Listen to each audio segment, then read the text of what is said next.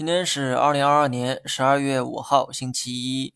市场最大的利好啊有两个，一个是针对地产，另一个呢是针对口罩。地产出利好之后，相关的产业链也跟着上涨。这里呢包括地产本身以及银行、保险等等。而口罩利好涉及的范围啊，主要呢是涉及到消费，例如说食品、饮料、旅游、酒店、餐饮、交通等等。而我个人呢不太喜欢投资地产哈。短线强势靠的是利好，有人愿意投机，我也没有办法。但从长远来看，地产不是最优选择。全市场范围内有很多比它优质的标的，消费类板块，我个人呢还算是比较推荐。但是呢，需要分情况去讨论。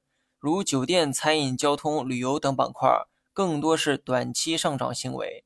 这些板块十几年来也没出过几个牛股，而且他们目前这个估值啊，其实呢并不算便宜。所以长线投资还需要谨慎一些。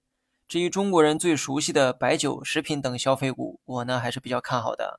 虽然说宏观数据还没有看到改善，但只要口罩政策持续放松的话，我相信股价会借着预期提前企稳，而事实也的确如此。最后呢，说一下大盘，市场分化依旧是比较明显。不过这种现象我早就提示过了哈，没必要现在跑来大惊小怪。日后切换到创业板强，上证弱也不一定。大盘突破三千二百点之后，再次偏离五日线，这个时候可以参考前两天的走势，整体趋势依旧是朝上。但某一天涨幅过大的时候，为了修复五日乖离率，大盘呢往往会走出一到两天的调整，调整期间不会跌破五日线，而当五日线向上延伸的时候，大盘又会借势上涨。对此呢，你可以参考上周四周五的走势。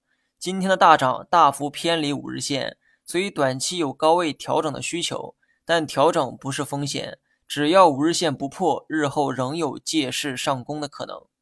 好了，以上全部内容，下期同一时间再见。